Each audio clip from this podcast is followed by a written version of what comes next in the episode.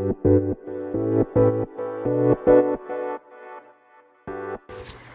evening, everyone. Thank you for listening to my podcast in Bazaar の英語の話。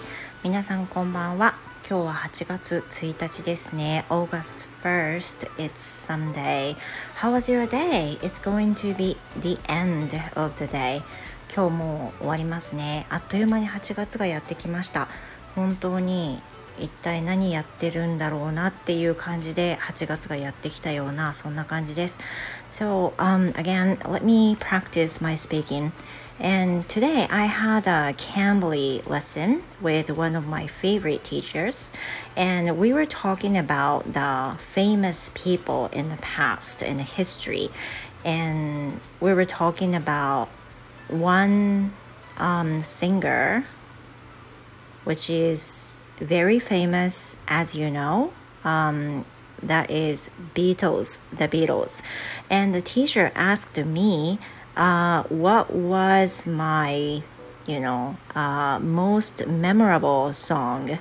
And at that moment, I just couldn't remember the name name of the song.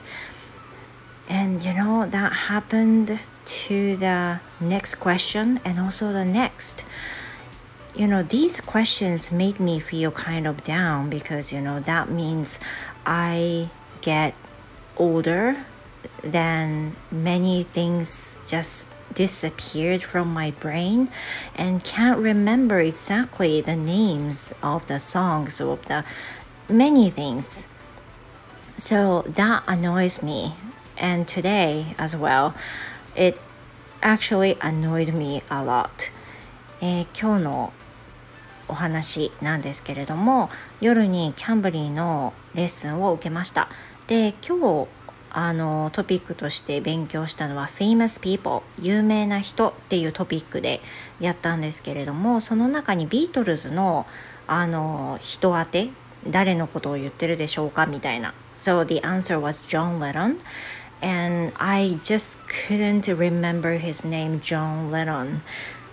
でその時にそのビートルズの有名な人っていろんな小野洋子さんと結婚してとかいろんなヒントが出てきて私はもう顔ももう I could visualize who he was but I just couldn't remember his name. もう目の前にそのジョン・レノンのイメージは浮かび上がっててこの人って分かってるのに名前が出てこない。でこれって完全にもう加齢のせいもう年齢がいってるせいだと思うんですよね。It's so sad to say this, but you know, I have to admit this. もうね、認めないといけない。あの、で、同じような famous people、このトピックで勉強した時に、他の名前も出てきたんですよ。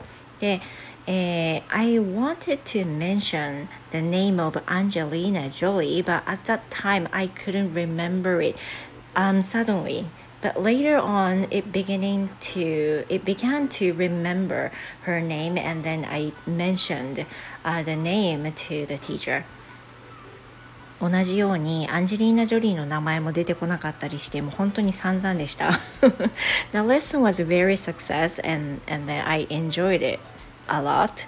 But you know, that thing, that thing um, disappearing many things from my brain just annoyed me a lot もうねあの物忘れがありますねあのそれに本当にあのがっかりした今日のキャンブリーのレッスンでした But you know, um, I just spent the day reading a novel or watching uh, the, my favorite program on Netflix, which is Queer Eye, which is my one of my favorite program, and I spend uh, just relaxing and then chilled, you know.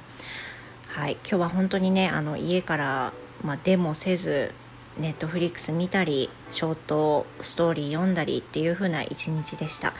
So tell me about your story. Tell me about your day on um, August 1st. Please let me know on your comment or even a letter will preference for me. ね、レターをいただいても大変嬉しいです。And thank you for, thank you for listening, you guys. And I hope to see you tomorrow. Have a great tomorrow. And then, um, good night, everyone. Sweet dreams. Goodbye.